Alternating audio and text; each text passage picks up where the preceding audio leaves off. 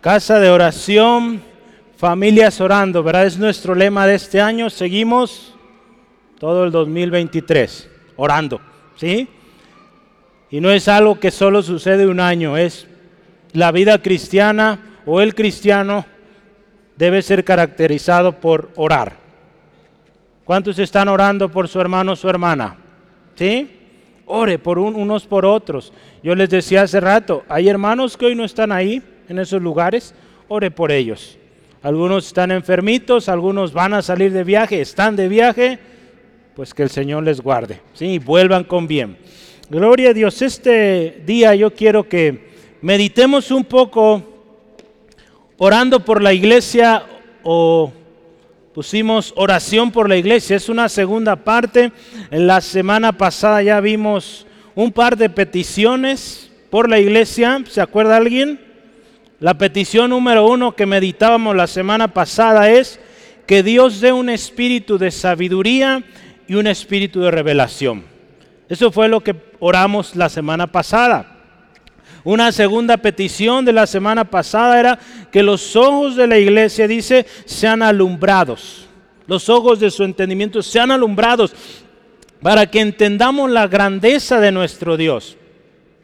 Muchas veces, hermanos, pasamos dificultades como cristianos porque no sabemos qué dice Dios en su palabra, porque no la leemos. Cuando ahí hay tantas promesas, hermanos, para usted, para mí, para su familia, para su trabajo, lo que usted hace con sus manos, hay mucha promesa. Pero a veces no leemos, no sabemos, por lo tanto no oramos con promesas y pues estamos batallando cuando la solución está aquí, en la palabra de Dios. Yo quiero que esta tarde meditemos un poco más, más peticiones por la iglesia. ¿Se acuerda que hace ratito yo mencioné de este ministerio de oración en cadena? Pues si usted siente ese corazón para orar, le voy a decir, empiece ya orando. Estas peticiones que vimos la semana pasada, las que vamos a ver hoy, ya empiece a orar con ellas. Ore esto que estamos meditando en la palabra hoy y cuando empiece el ministerio usted ya está listo, lista. ¿sí?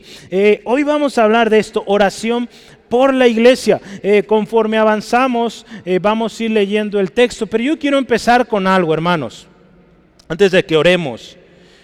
Ponga mucha atención, estas son estadísticas de cómo es la oración en nuestro país vecino. Estados Unidos. Eh, fue un estudio que se hizo por el eh, Ministerio Mission Box o Caja de Misiones. Eh, fueron datos que se hicieron a, si mal no recuerdo, aproximadamente 14 mil. de hecho, creo que son más porque entró otro ministerio ahí, Barna, en marzo 6 del 2020. Sí, es, ya tiene casi tres años este estudio, pero nos da una idea cómo está la cosa. ¿sí? Escuche esto. Sobre la asistencia a la iglesia, escuche esto, lamentablemente solo el 29% de las personas encuestadas asisten a la iglesia al menos, escuche esto, una vez a la semana. De un 100%, solo 29, 29% asiste a la iglesia. ¿Qué significa? De 10 cristianos, solo 3 van regularmente a la iglesia semanalmente. Es tremendo esto, ¿eh? Cuando dice la palabra que no nos debemos dejar de congregar, si es algo que debemos estar haciendo. Cada semana en los hechos vemos, se reunía la iglesia. Hablando de la lectura bíblica, resulta que la lectura bíblica diaria en este grupo que se, se encuestó, dice que la mayoría lee. Pero la mala noticia es que no más del, 14% ha afirmado leer su Biblia diariamente. Entonces, fíjese, está tremendo, está peor. Sí, se mantuvieron las estadísticas, los que leen siguen leyendo y los que no leen, no leen. Tremendo. Imagínense, casi de 10 cristianos, uno lee la Biblia. Qué tremendo, ¿verdad? La lee diariamente. Otros la leen cada semana, cada mes, cada año otros que de plano no leen nada. Vea qué tremendo. Sobre la oración, Estamos hablando de oración. Dice que ha disminuido lentamente, pero ha disminuido mucho. Dice poco menos de 7 de cada 10 estadounidenses. Dice que ora semanalmente, semanalmente, imagínense. ¿Qué dice la Biblia? Orar sin desmayar, orar sin cesar. ¿Qué nos dice eso? Es una oración diario, no cada semana, imagínense. Dice ahí, el, el 7 dicen, oramos al menos una vez a la semana. Imagínense el resto, no ora. La realidad es que aquí en América Latina, ahí está México, pues las estadísticas son muy similares. Hay ministerios que han estado trabajando en obtener estas métricas, pero es casi lo mismo. La tendencia es la misma. Poca oración, poca lectura de la Biblia y poca asistencia a los cultos o a las reuniones de la iglesia. ¿Sí? Yo quiero mostrarle unas imágenes. Uy, están muy chiquitas. Los que están cerquitas van a ver más. Wow, no se ve casi nada. Pero voy a decirle un poquito de qué se trata. Está en inglés, pero le voy a decir un poco de qué se trata. Ve ahí unos puntitos, ¿verdad? Cada puntito es 1%. Y dice ahí, examinando tu vida de oración. Dice, en una escala del 1 al 10, ¿qué tal consideras tu oración? ¿Verdad? Si yo le digo, hermano, 10 es que usted dice, mi oración es muy buena. 1 es muy raquítica. Arriba ve uno más un puntito. Esos son los que dicen mi oración es buena. O sea, uno de cada cien dice mi oración es buena. Imagínense, la mayoría está abajo, ah, vemos mucho puntito abajo.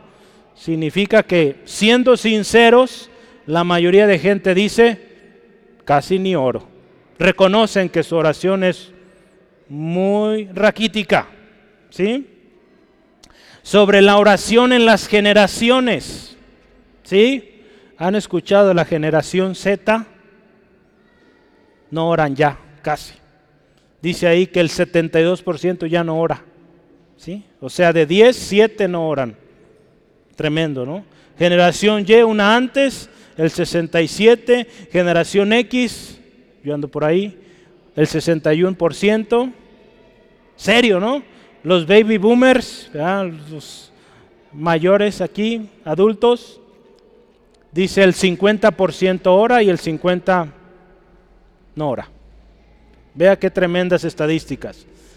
Sobre la oración semanal, escuche, esto es alarmante. El 70%, el 70 de las personas dice que ora 10 minutos a la semana. 10 minutos. El 70%. 7 de cada 10 dice oramos 10 minutos a la semana. ¿Cree que eso es justo? ¿Cree que eso es bueno? Para llevar una vida en este mundo que estamos, esos 10 minutos no sirven para nada. Necesitamos orar más. Jesús nos enseñó. Él pasaba la noche entera orando. El 29%, casi 3, dicen que oran 30 minutos a la semana. Y dice ahí, solo el 11% dice que al menos una hora a la semana. Qué tremendo, ¿verdad? Jesús en una ocasión reprendió a sus discípulos y dijo, no pudieron orar una hora nomás conmigo. Esta última imagen, ¿cuáles son las barreras de la oración? Si dice y le interesa, se las mando, ¿eh? porque está muy chiquita la letra, no se alcanza a ver. Pero mire, las barreras en la oración, ¿qué es? El 57%, más de la mitad dice la distracción. Hay muchas distracciones y por eso no oro. El 15% dice que son los negocios. Y el 13% dice yo no sé qué orar. Vea qué tremendo, ¿verdad? Entonces si se fija, concuerda. Aunque estas métricas son de Estados Unidos, pero es lo mismo aquí. Escuchamos gente que dice, hermano, es que yo no oro porque, porque no sé qué orar. No me salen palabras, no sé qué decir. Otros dicen, es que hay tantas distracciones. Hermanos, necesitamos orar. Y Dios este año, hermanos, nos está llamando a orar más. Qué importante, hermanos, que la iglesia cristiana ore. Porque ahí está el poder. Al final vamos a cantar un canto muy bonito. El poder del cristiano está en la oración. ¿Cuánto lo creen? ¿Sí? ¿Qué le parece si oramos para empezar? ¿Sí?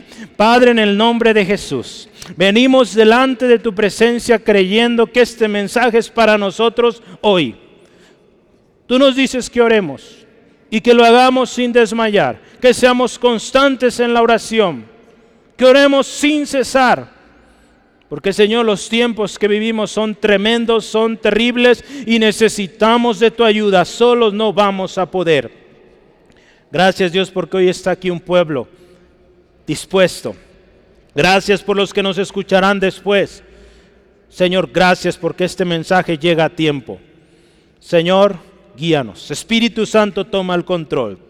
Y que todo lo que hablemos hoy sea tu palabra y no palabra de hombres. Te exaltamos en Cristo Jesús.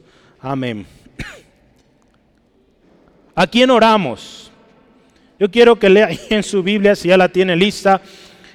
Efesios 4, vamos a leer versículos 14 al 15.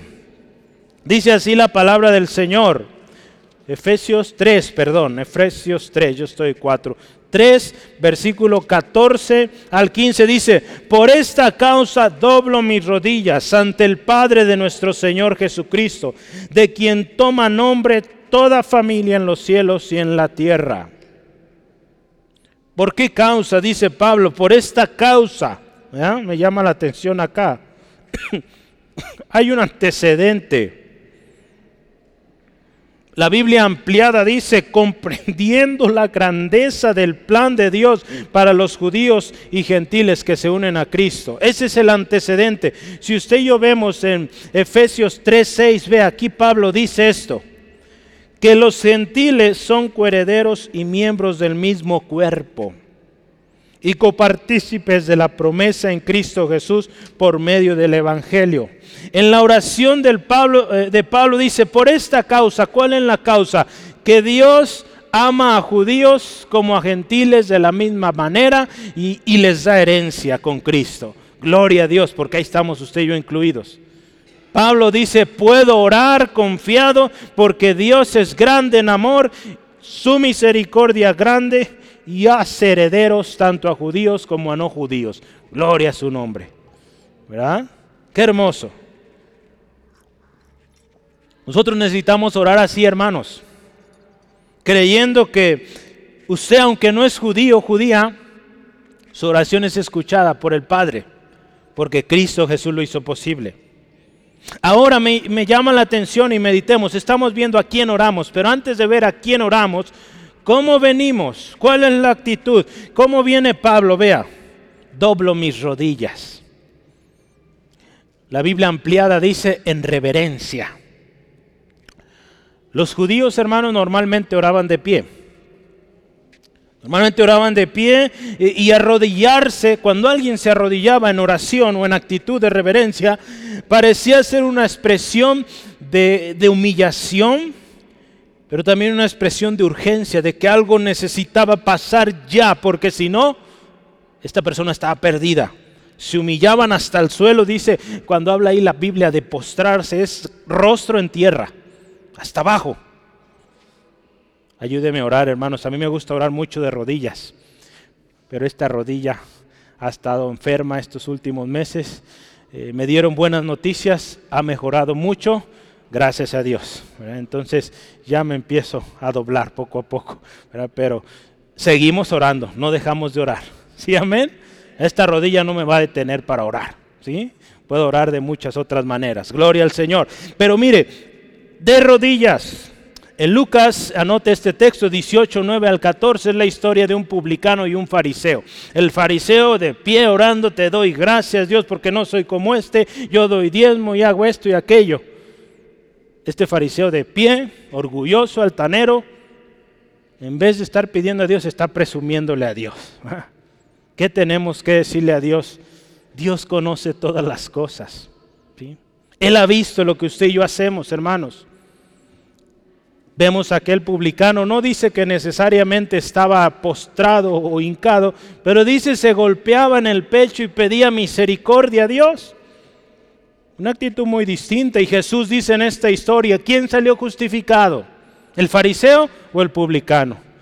La respuesta es lógica, aquel que se humilló. Aquel que se humilla, dice la palabra, será exaltado. Dios no desprecia al de corazón contrito y humillado. En Esdras, capítulo 9, versículo 5, nos habla de esa ocasión cuando Esdras eh, se entera del tremendo pecado que ha hecho el pueblo y dice, él se humilla tremendo, dice 9.5 de Esdras. Y a la hora del sacrificio de la tarde me levanté de mi aflicción y habiendo rasgado mi vestido y mi manto, me postré de rodillas y extendí mis manos a Jehová mi Dios y dije, y empieza él su oración.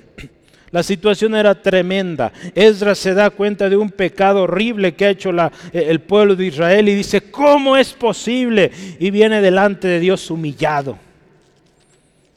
Hermanos, cuando venimos delante del Señor tenemos que venir así, con un corazón reconociendo que Él es el grande y que nosotros, sus siervos. Vamos a ver otro texto, Lucas 22, 41. Lucas 22, 41. Dice así la palabra. Está hablando del mismo Señor Jesús.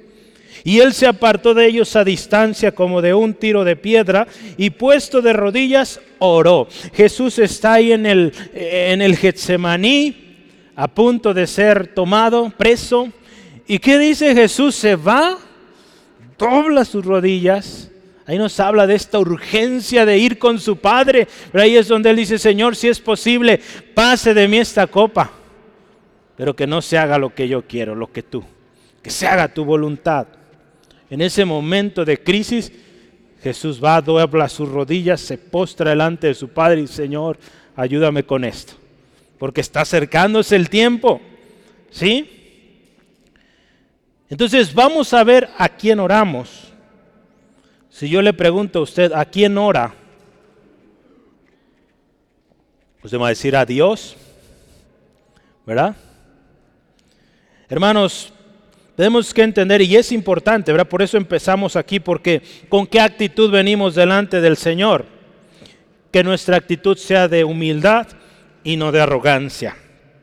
Podemos sí venir con confianza, pero no con orgullo y pensando que podemos venir a Dios exigiéndole que nos dé lo que se nos antoje. Si usted y yo venimos al Señor, sí, traemos Dios, esta es mi necesidad, ayúdame, que se haga tu voluntad. Jesús nos enseñó así, ¿verdad? ¿Cómo oraba Jesús?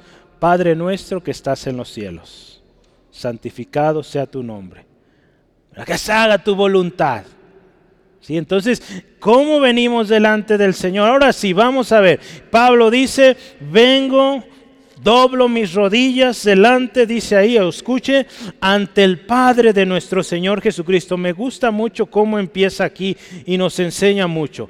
Él viene orando al Padre de nuestro Señor Jesucristo. Es interesante cómo empieza Pablo, ¿verdad? Empieza orando al Padre del Señor Jesús. ¿Cómo está eso? Hay dos textos que yo quisiera vea. Es mismo Efesios, no nos vamos lejos. Está orando eh, Efesios 1, 3, bendito sea Dios y Padre de nuestro Señor Jesucristo. El versículo 17, escuche también, para que el Dios de nuestro Señor Jesucristo, el Padre de Gloria, está hablando primero el Padre de nuestro Señor Jesús. No, no dice o no empieza mi Padre él empieza el Padre de nuestro Señor Jesús. ¿Por qué? Habla ahí de ante el Padre, indica que usted y yo venimos a Él. Eh, nosotros somos los que le buscamos. Hay una iniciativa, hay un paso que se acerca, un paso de fe, un paso de obediencia, una actitud reverente de ir ante el Padre de nuestro Señor Jesús. ¿Por qué que, que Pablo hace esto? Porque Él entiende y nos enseña ahí que nuestro acceso al Padre es gracias a Jesús. Por eso ahí Jesús está mencionado. Porque es por medio de Cristo, es por medio de la obra de Jesús en la cruz que usted y yo podemos venir a Jesús. Si es totalmente coherente, hermanos, que oremos así. Pablo sabe muy bien, porque usted y yo podemos venir al Padre por medio del Señor Jesucristo. ¿Sí, amén? De otra manera es imposible al hombre acercarse a Dios. Necesita un intermediario, un mediador. Ese mediador fue nuestro Señor Jesucristo. Jesús dijo en una ocasión ahí en Juan 14, 13, y todo lo que pidieres, escuche esto, al Padre, en mi nombre lo haré, para que el Padre sea glorificado en el Hijo. ¿Sí? Cuando Jesús nos enseñó a orar, cómo venir ante nuestro Padre, Él dice, Mateo 6:9, Padre nuestro. Se dirige a un Padre. Pero yo quiero decirle, no venimos ante cualquier Padre. ¿sí? Venimos ante el Padre de nuestro Señor Jesucristo. Esto, hermanos, créame, tiene un poder tremendo, poderosísimo. ¿sí? Al Padre de nuestro Señor Jesucristo, el Padre que envió a su Hijo unigénito a dar su vida por usted y por mí, el Padre que estuvo con su Hijo mientras estuvo en la tierra, el Padre que con su poder sobrenatural resucitó de los muertos a Jesucristo. A Él oramos. En Salmo 68, versículo 5, escuche esto. Padre de huérfanos y defensor de viudas, es Dios en su santa morada. Ese es el Padre al cual usted y yo oramos. Al Padre que se preocupa por el huérfano, por la viuda, por aquel que no tiene a quien acudir. Entonces, número uno, usted ve ahí Pablo orando al Padre de nuestro Señor Jesucristo. Y si avanzamos en el texto, el versículo 15, vea qué dice, esto está poderoso. Ahora dice, de quien toma nombre toda familia en los cielos y en la tierra. Ahora eh, la oración se dirige con un sentido más personal. Ahora eh, se está refiriendo a nuestro Padre. ¿Sí? Porque dice, toda familia toma nombre. Dice, voy a leerle esto el concepto, el instituto de la paternidad, dice aquí, se deriva del papel, de, del papel perdón, de Dios como Padre y Creador de todos los pueblos. No son solo personas o no son solo los judíos que pueden arrodillarse ante el Padre y esperar ganar audiencia, sino que hermanos, gente de toda raza, nación puede venir a este Padre. Por eso Pablo oraba así. Porque él está escribiendo una carta a los, a los de Éfeso, gente que no es judía, pero él dice, doy gracias a Dios y oro al Padre, sí, de nuestro Señor Jesucristo, pero también nuestro Padre y Padre de ustedes. Gloria a Dios. Se trata, hermanos, de nuestro Padre Celestial, al cual usted y yo podemos decir, Abba Padre. Romanos 8:15. Usted y yo podemos decirle, Abba Padre o querido papá, papi, como usted guste, porque hay esa confianza de venir a nuestro Padre, nuestro Padre Celestial. Tiene un peso tremendo, hermanos, orar así. Usted y yo podemos estar seguros que si oramos a nuestro Padre Celestial, Él escucha. Ahí en primera de Juan 5, 14 al 15 dice, y esta confianza tenemos en Él que si pedimos alguna cosa conforme a su voluntad, ¿qué dice? Él nos oye. Y si sabemos que Él nos oye en cualquier cosa que pidamos, sabemos que tenemos las peticiones que hayamos hecho. Qué bonito esto. Qué seguridad usted y yo podemos tener de que si pedimos al Padre en el nombre del Señor Jesucristo, conforme a su voluntad, somos oídos primero y somos atendidos. Hay respuesta, hermanos. Qué importante es la actitud, ¿verdad? Primero ya vimos. Qué importante es saber a quién venimos a orar. Una vez que usted y yo sabemos esto, agradecidos, damos gloria a su nombre, exaltamos su grandeza, ahora sí vamos a las peticiones. ¿Sí? Petición 3. ¿Por qué 3? Porque la semana pasada ya vimos dos. Entonces esta es la tercera.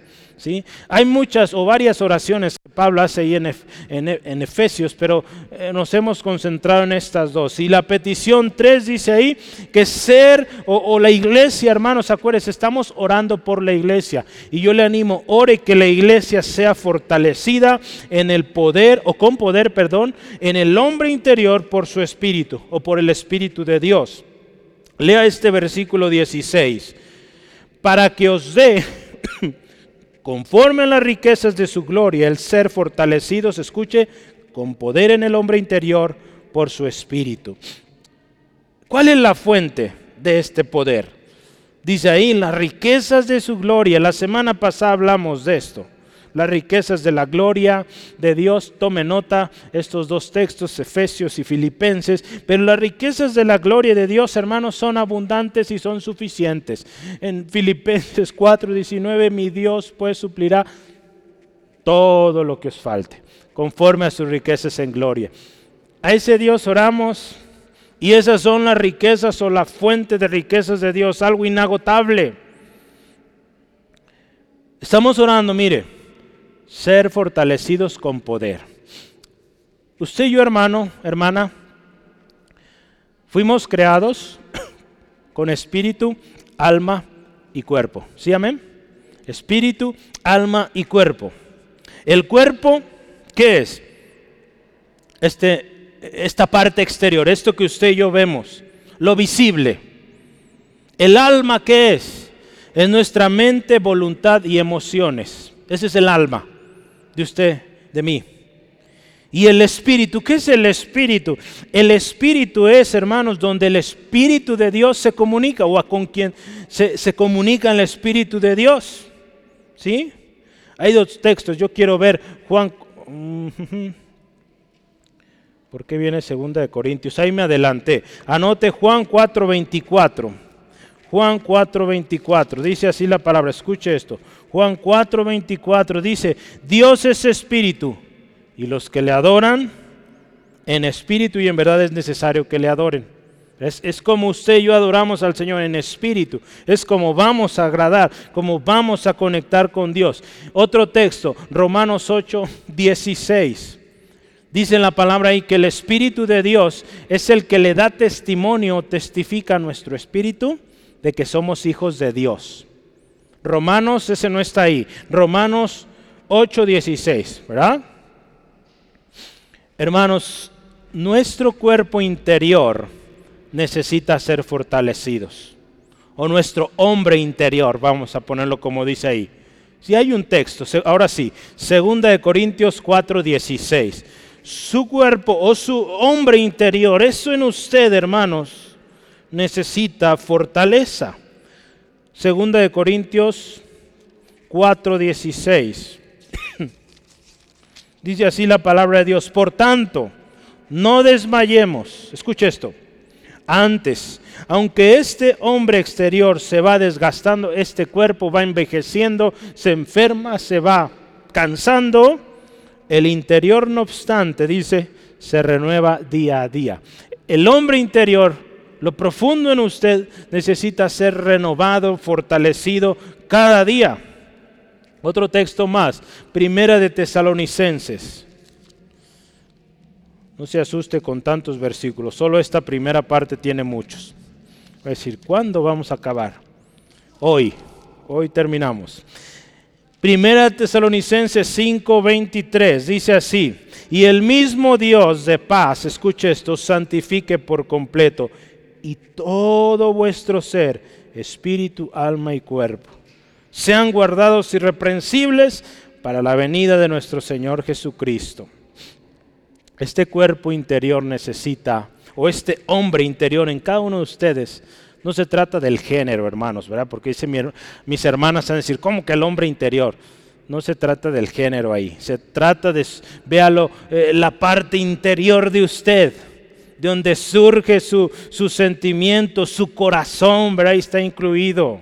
Necesita ser fortalecido con poder, ¿sí? Del Espíritu Santo. ¿Por qué, hermanos? Porque Satanás, el diablo, ahí es donde ataca, en sus pensamientos, en su corazón. Ahí es donde él está queriendo llegar y, y darle con todo, debilitarlo.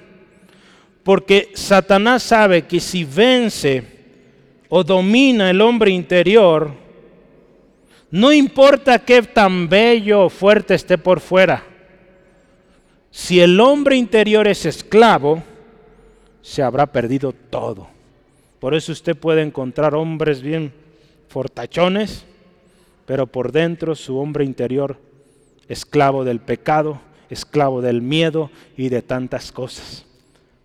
Por eso Pablo oraba que su hombre interior sea fortalecido.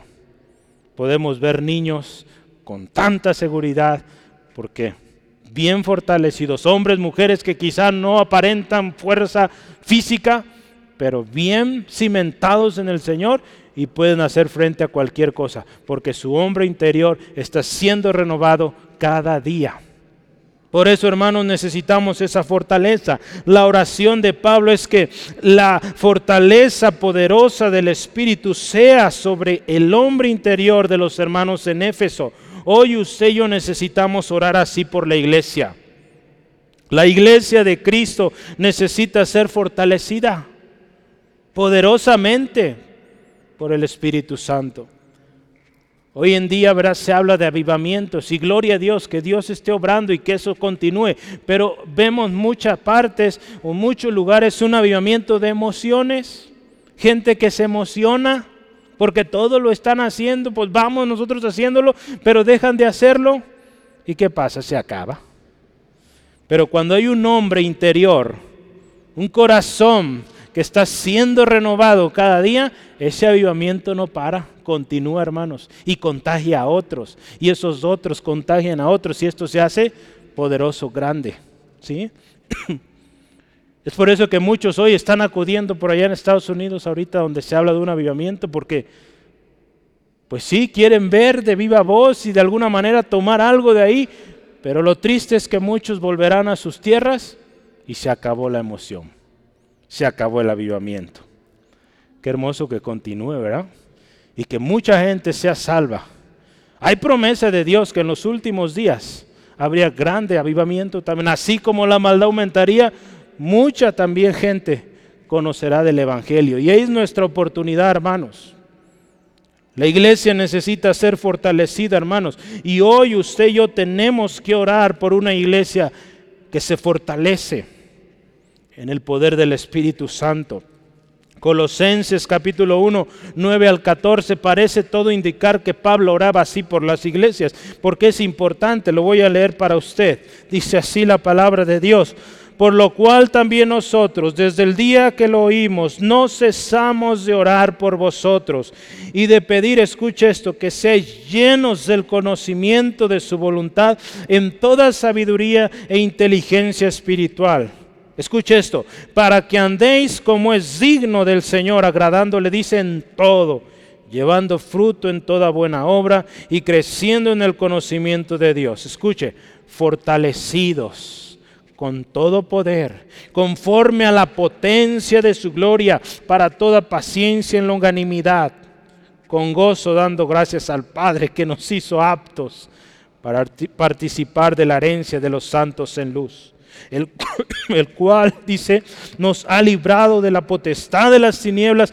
y trasladado al reino de su amado Hijo, en quien tenemos redención por su sangre, el perdón de pecados. Vea la oración de Pablo. Esa debe ser nuestra oración hoy, hermanos. Este tipo de avivamiento es el que necesitamos. Gente que conoce, llenos de conocimiento de la voluntad de Dios Dicen toda sabiduría espiritual, inteligencia espiritual, para que andemos como a Dios le agrade. Lo triste es que muchos dicen eh, un avivamiento de emociones y ¿qué sucede? No hay santidad, no hay reconocimiento de Dios, siguen sus vidas igual. ¿Sí? El otro día estaba viendo un debate que, que tuvo el pastor eh, David Wilkerson, si alguien lo ha escuchado, o han visto la película La Cruz y el Puñal. ¿Alguien la ha oído esa? Si no la ha visto, luego la vamos a poner aquí. ¿Le parece? Es una película viejita, pero un testimonio de, este hermano que alcanzó a muchos jóvenes en, en Nueva York, drogadictos, tremenda la situación, pero él tuvo un debate con unas personas de un movimiento por allá en aquellos entre 60 y 70, donde estas personas eh, pues decían Jesús me ama, Jesús te ama, y, y todo bonito parecía un avivamiento. Pero ¿qué sucedía? Ellos seguían drogándose, teniendo fiestas de inmoralidad, pero Jesús nos ama y todo bien. Tú puedes seguir haciendo lo que tú quieras, Jesús te ama. Jesús te ama, hermano, hermana, pero también Dios es santo. Y Él nos dice que seamos santos como Él es santo. ¿Sí? Entonces, la santidad, el otro día eh, meditábamos en esto y es algo con lo que Dios no negocia. La santidad no la negocia Dios. Tenemos que ser santos y buscar la santidad, porque sin ella nadie verá al Señor. Sí, amén. Gloria a Dios. Petición número cuatro. Pablo oraba, ya vimos tres, porque los hermanos fueran fortalecidos con el Espíritu Santo. Y número cuatro, que habite Cristo por la fe en sus corazones. Qué poderoso. Que habite Cristo por la fe en sus corazones. Vamos a ver ahí Gálatas 2.20. No está anotado ahí otra vez. Gálatas 2.20, ese se me pasó. Anótelo por favor. En este texto Pablo describe de manera precisa qué es eso de que Cristo viva en nosotros. Véalo, escúchelo. Con Cristo estoy juntamente crucificado y ya no vivo yo, mas Cristo o más vive Cristo en mí y lo que ahora vivo en la carne lo vivo en la fe del Hijo de Dios, el cual me amó y se entregó a sí mismo por mí. ¿Sí? Vea esto. Cristo en nosotros, el resultado de que Cristo está en nosotros. Por eso estos movimientos que se levantaron allá en los 60, 70, no había evidencia real de que Cristo estuviera en sus corazones. Porque cuando Cristo está en el corazón de una persona hay un cambio. Esa vida inmoral, eh, viciosa, eh, mal hablado, lo que sea, en pecado ya no es otra vez, ya es una nueva persona, es una nueva criatura. Por algo la palabra dice, las cosas viejas pasaron, todo es nuevo. ¿sí? Entonces cuando Cristo vive en la persona, hay un cambio. ¿sí? Voy a leerle esto. La fortaleza y el conocimiento por los cuales Pablo ora por los creyentes, no se dirige solo a sus logros individuales sino hacia el amor mutuo, en respuesta al amor inconmensurable de Cristo por ellos. Cuando Cristo está en nosotros, hermanos, desborda el amor hacia los demás. ¿sí? La habitación de Cristo en una persona, en su corazón, indica de un cambio que surge de lo más profundo y con repercusión visible, que se ve afuera, ¿sí? La gente cuando ve en usted ve algo distinto porque Cristo está en su corazón. La segunda parte del texto ahí, que Cristo eh, habite en ellos, dice Pablo, ve ahí versículo, estamos en el 17, para que habite Cristo por la fe en vuestros corazones. Y dice ahí, a fin de que arraigados y cimentados en amor Voy a leerle la versión amplificada. Dice así, a fin de que, arraigados profundamente y cimentados seguramente o de manera segura en amor. Esto va a anteceder a las peticiones que, que Pablo hace. Jesús en una ocasión, hermanos, está hablando del gran mandamiento. ¿Sí? Ahí en Mateo 22. ¿Y qué dice? Amarás al Señor con todo tu corazón, con toda tu mente, con todo, con todo. El más importante mandamiento. Y el segundo, amarás a tu prójimo como a ti mismo. ¿Sí? Entonces vea este texto, está en Mateo, pero eh, eso es interesante, cuando Cristo está en nuestro corazón, habita en nuestro corazón, fluye amor hacia los demás. Usted y yo, hermanos, hoy, créame, necesitamos orar por una iglesia donde Cristo habite. ¿Sí? Porque tristemente hoy vemos grandes lugares llenos, repletos de gente, pero Cristo no está ahí. Qué triste, ¿verdad? Gloria a Dios, hay muchos otros lugares también donde hay mucha gente o diferentes, poquitos, muchos, pero Cristo está ahí y eso hace la diferencia sean muchos, sean pocos, si el Señor Jesús habita ahí, la cosa cambia y la cosa es poderosa. ¿Sí? Oremos entonces, hermanos, que Cristo habite en su iglesia. ¿sí? Petición 5, vamos adelante. Versículo 18, lo voy a leer. Dice, seáis, vea, plenamente capaces de comprender con todos los santos cuál sea la anchura, la longitud, la profundidad y la altura del amor de Dios. Está hablando ahí dentro el amor de Dios. Pablo dice que hermanos, ustedes entienden eh, o entiendan las dimensiones, sean capaces de comprender. Cuando habla de comprender, hermanos, de esta eh, dimensión o dimensiones espaciales, porque habla de la anchura, eh, la longitud, profundidad, altura, habla de una manera espacial, los pone a pensar, imagínate que entiendas todo, un todo ¿Sí? La versión amplificada dice, experimentando ese amor increíble e infinito. Hermanos, para que usted y yo comprendamos el amor de Dios, tenemos que experimentarlo. Porque mucho yo le puedo predicar, platicar del amor de Dios, del amor de Cristo, y usted no siente nada, pues no lo va a entender. Pero cuando lo vivimos, lo experimentamos, entendemos cuán grande es el amor de Dios. ¿Sí, amén? Eso oraba Pablo, que la iglesia entienda el amor de Dios. Yo creo que muchos de ustedes venimos de un pasado tremendo, terrible. Y el día que el Señor Jesucristo nos rescató, entendimos mucho del amor de Dios. Que usted y hoy podemos decir, ¿cómo fue posible que de ahí me sacó, siendo como era? Qué grande es el amor de Dios. ¿Sabe qué? Si usted está sorprendido por eso, pues el amor de nuestro Señor es mucho más grande. ¿Sí? Y puede derramar mucho más en usted para que fluya como ríos y otros conozcan a Jesús.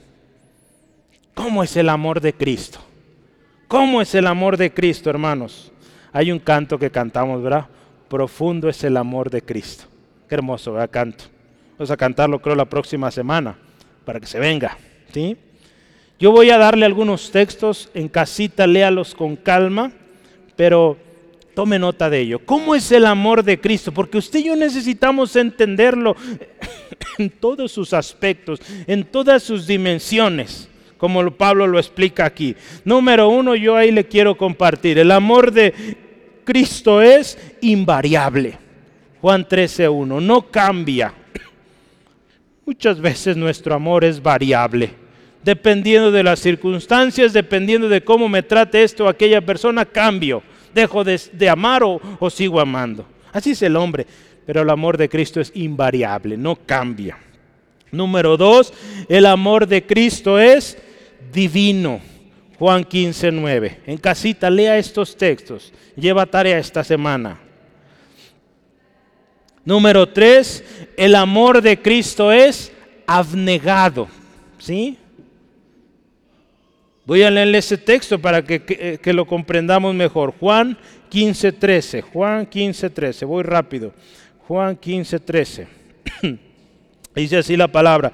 Nadie tiene mayor amor que este, que uno ponga su vida por sus amigos. Ese es el amor abnegado. Que aún en contra de su propio o de su propia persona, se entrega. Así es el amor de Cristo. Número 5. El amor de Cristo nos constriñe. No podemos entenderlo.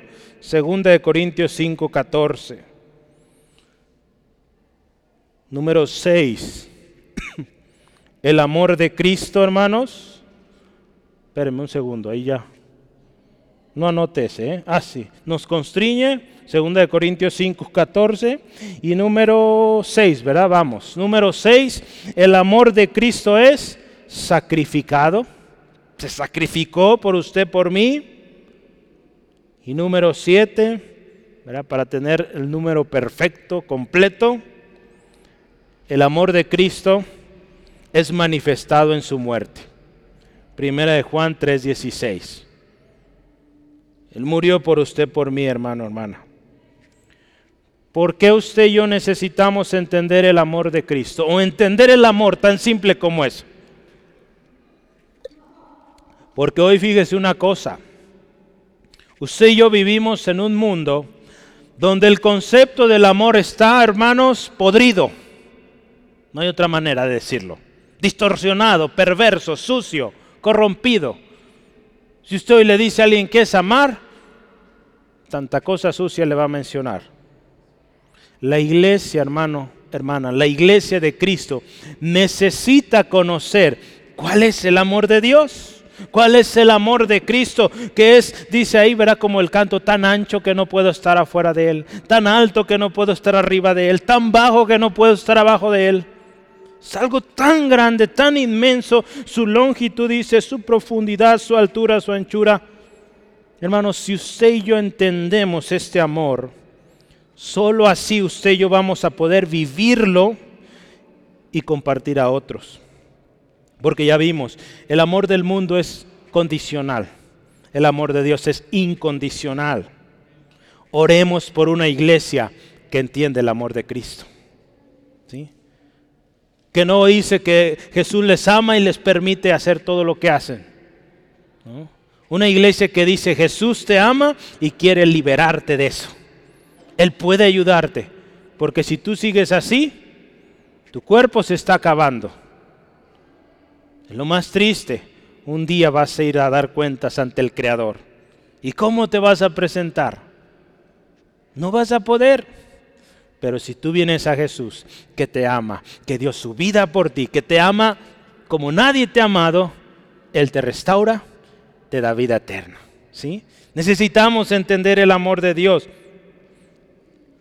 Hay una escritura aquí que dice así, el lenguaje espacial o la manera como lo habla Pablo, exalta el amor de Cristo por su pueblo.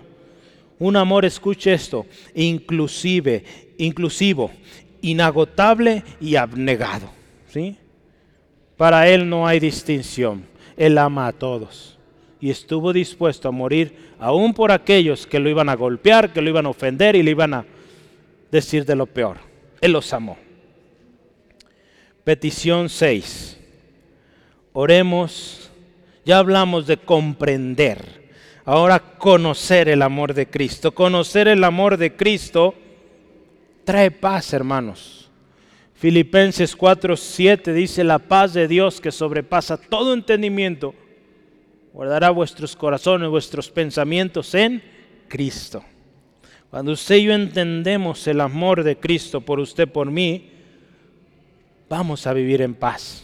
Por eso tenemos que conocerlo. Este conocer nos habla de experimentarlo, practicarlo. Por sí solo el hombre es incapaz de entender el amor tan grande que Cristo tiene para usted y para mí. La Biblia ampliada dice así, y que podáis llegar a conocer prácticamente a través de la experiencia personal el amor de Cristo que supera con creces el mero conocimiento sin experiencia. Que me gusta mucho cómo esta versión amplifica o, o clarifica las cosas. Dice ahí, cuando usted y yo entendemos el amor de Dios, conocemos el amor de Dios, es porque lo hemos experimentado, lo hemos vivido. Hoy mucha gente dice conocer a Jesús y lo que hizo. Saben a veces hasta más historia de la Biblia que usted y que yo, pero no han experimentado ese gran amor. Es mero conocimiento, sin experiencia. De nada le sirve, no hay provecho de eso. Pero usted y yo que hemos vivido, que hemos experimentado ese amor, es otra cosa, ¿verdad? Si alguien le pregunta a usted por qué crees lo que crees, pues yo espero usted pueda contestar porque lo he vivido. Y aquí lo dice su palabra. Él me ama y las promesas que él ha dicho son verdad. El otro día escuchaba a un hombre que supuestamente era cristiano, yo dudo de eso, pero pues según tenía su canal cristiano. Pero hace poco, unos meses, se convirtió otra vez al catolicismo. Porque dijo, es que los cristianos no saben explicar su fe, no saben respaldar su fe. Y pues con qué cristianos ibas? Seguramente iba con esos que no leen, ¿verdad? Que vimos hace rato, con esos que no oran, con esos que no van a la iglesia.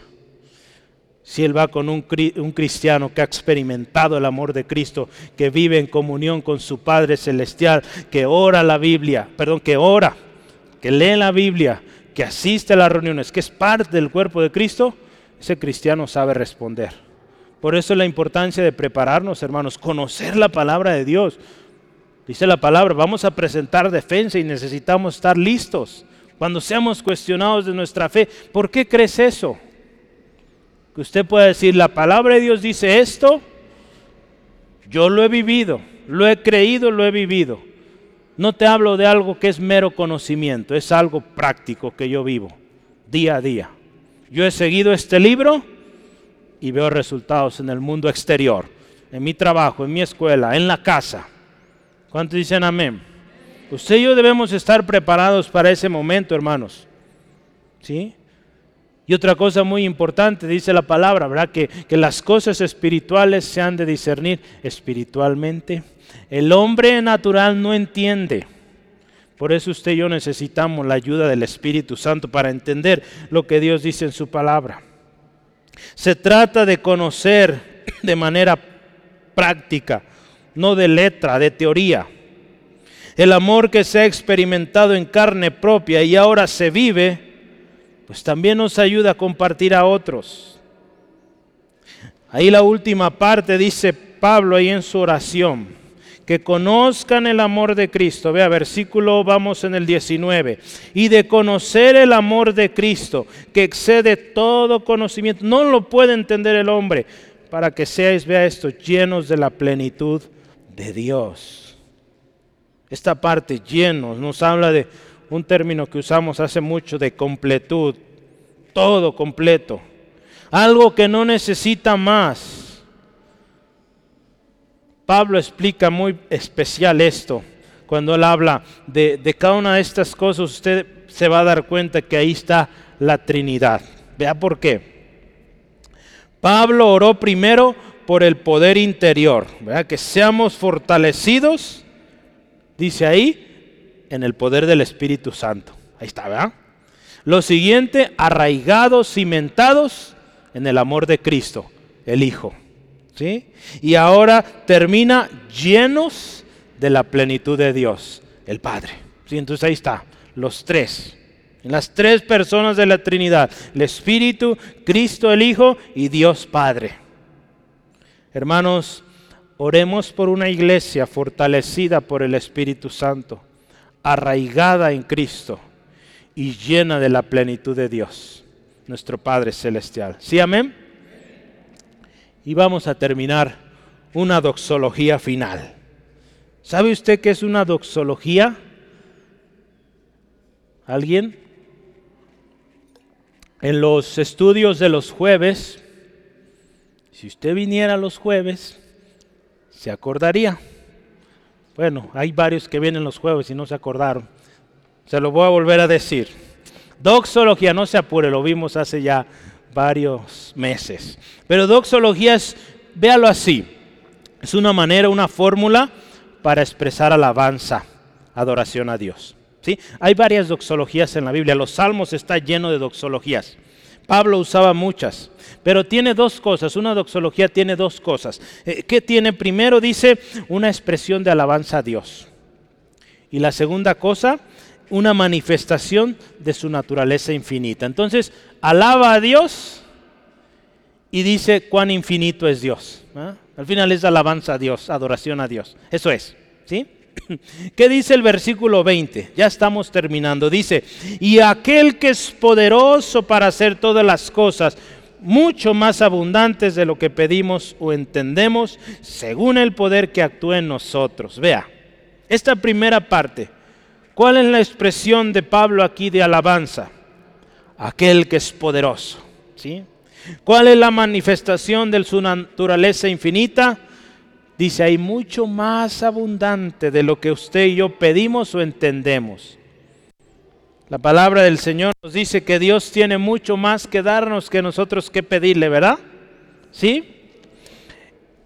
En Isaías 55 habla de los pensamientos de Dios, mucho más amplios, mucho más grandes que los de usted, que los míos.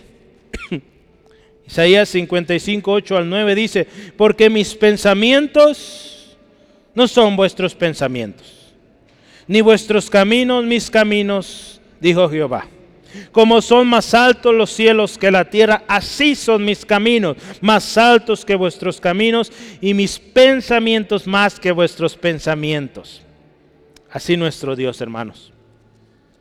Digno de toda alabanza. Versículo 21 y último. A Él sea la gloria en la iglesia, en Cristo Jesús por todas las edades, por los siglos de los siglos. Amén. Otra vez, muestra de alabanza, oración a Dios y muestra también de su eternidad, por los siglos de los siglos, todas las edades. Hermanos, usted y yo, dice en Efesios capítulo 1, fuimos creados para alabanza de la gloria de Dios. Pero también sabe qué? Para mostrar la gloria de Dios para que usted y yo alabemos la grandeza, la gloria de Dios, pero para que la gloria de Dios se mueva y se muestre en usted. Oremos por una iglesia que muestra la gloria de Dios, que vive para la gloria de Dios y que manifiesta la gloria de Dios. Antes de orar, yo quisiera que oremos, vamos a orar ahorita. Pero yo quiero que recordemos, hagamos un repaso súper rápido, pero bien preciso. Antes de orar, usted y yo tenemos que saber tres cosas. Tenemos que entender que la grandeza del amor de Dios, la misericordia de Dios es para todos. Así que usted, yo, no somos judíos, pero nos alcanza la salvación. Lo que hizo Jesús nos alcanza, número uno. Usted y yo estamos dentro. Número dos, antes de orar, acuérdese cómo vamos a venir. Con humildad, con reverencia. La próxima vez que usted ore, que yo ore, vamos a orar con humildad, con reverencia. La última cosa, la próxima vez que usted y yo oremos, acuérdese que oramos al Padre Celestial. Al Padre al cual usted y yo tenemos acceso por medio de Jesús. Ahora que sabemos esto, vamos a orar. ¿sí? ¿Cómo vamos a orar? Hoy aprendimos cuatro peticiones. Una iglesia fortalecida con poder en el hombre interior por el Espíritu Santo. Una iglesia que por fe, no por obras, Cristo habita en su corazón. Número tres, una iglesia que conoce plenamente, comprende las dimensiones del amor de Cristo. Y último, una iglesia que conoce el amor de Jesús de manera práctica, no de mero conocimiento, que conoce bien, que lo ha vivido. Y al final vamos a orar al Todopoderoso dándole gloria, alabanza porque hace todas las cosas, dice, y más abundantes. Y dice, ahí Él sea la gloria por los siglos de los siglos, todo el tiempo, a Él la gloria. ¿Le parece si oramos así? Por favor, cierre sus ojos ahí donde está. Y vamos a orar hoy por la iglesia. Hoy no ore por sus necesidades, hoy vamos a orar por la iglesia. Hay tiempo para orar por ello, pero hoy vamos a orar por la iglesia.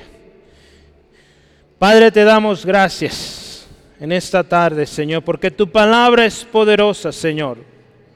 Hoy nos presentamos delante de tu presencia, primero reconociendo nuestra condición, reconociendo que no merecemos todo lo que tú has concedido, pero reconocemos también que tú eres el Padre de nuestro Señor Jesucristo y que gracias a Jesucristo nuestro Señor, hoy tú también eres nuestro Padre.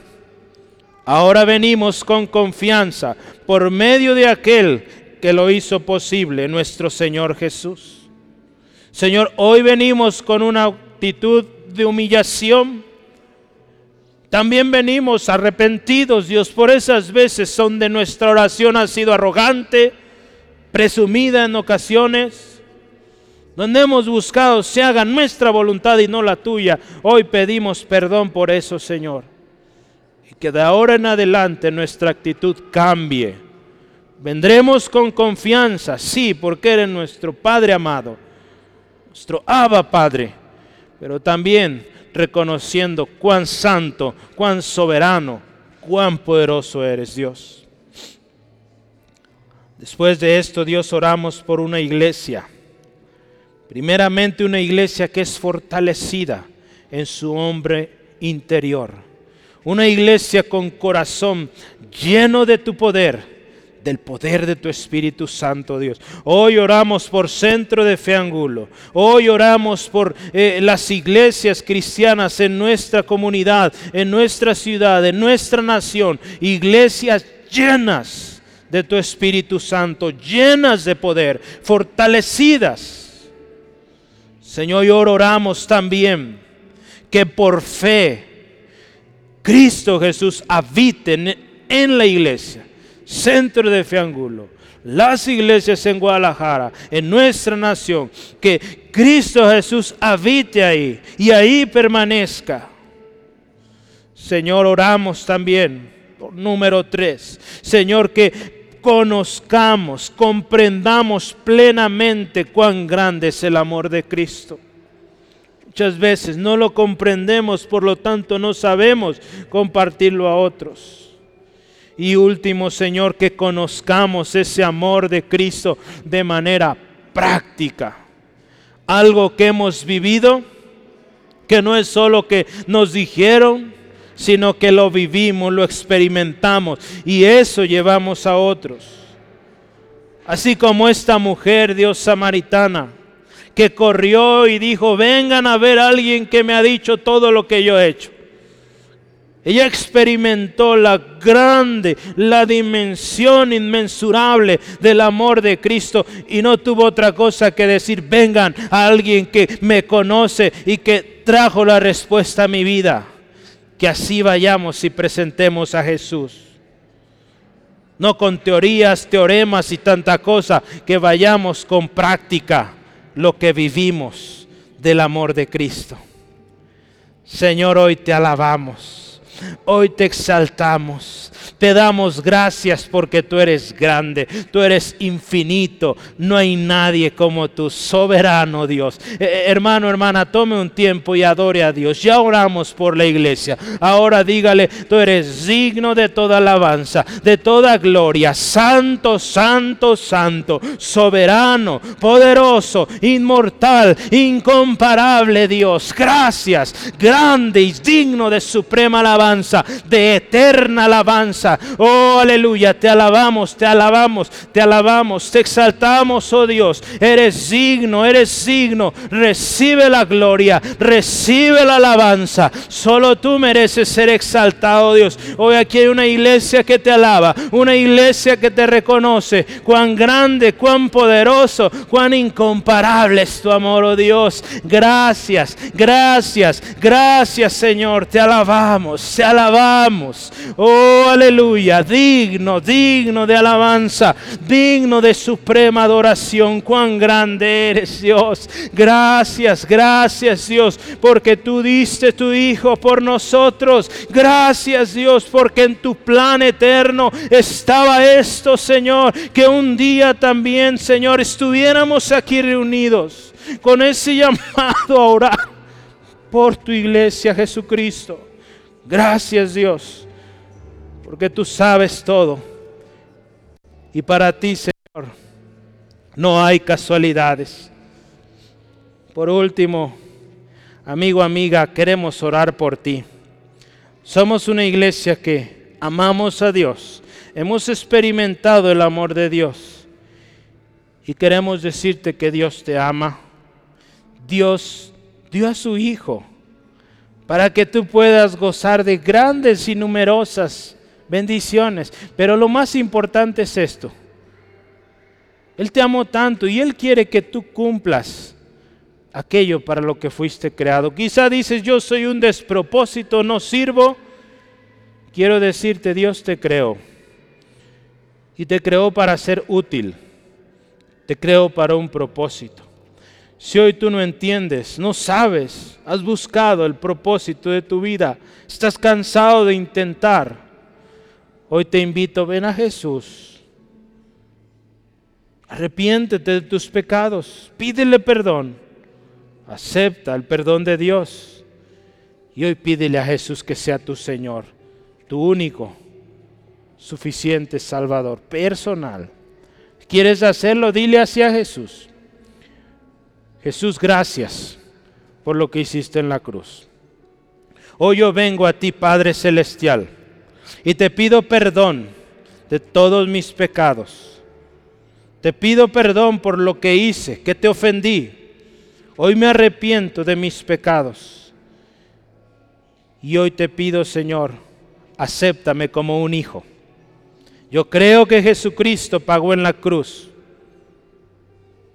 Acéptame, Padre, como ese hijo pródigo que vuelve hoy a ti. Hoy te pido, Jesús, sé mi Señor, mi único y suficiente Salvador personal. De ahora en adelante yo te sigo a ti y me acercaré al Padre en tu nombre, porque tú lo haces posible. Gracias Jesús acepto el perdón de Dios y ahora me dedico a ti, Señor, a cumplir el propósito con el cual me creaste. Gracias porque me enseñas cuál es esa razón por la que yo estoy aquí en esta tierra. Ayúdame a llegar al final de mis días agradecido porque tú estuviste conmigo y me diste propósito. En el nombre de Jesús. Amén. Gloria a Dios.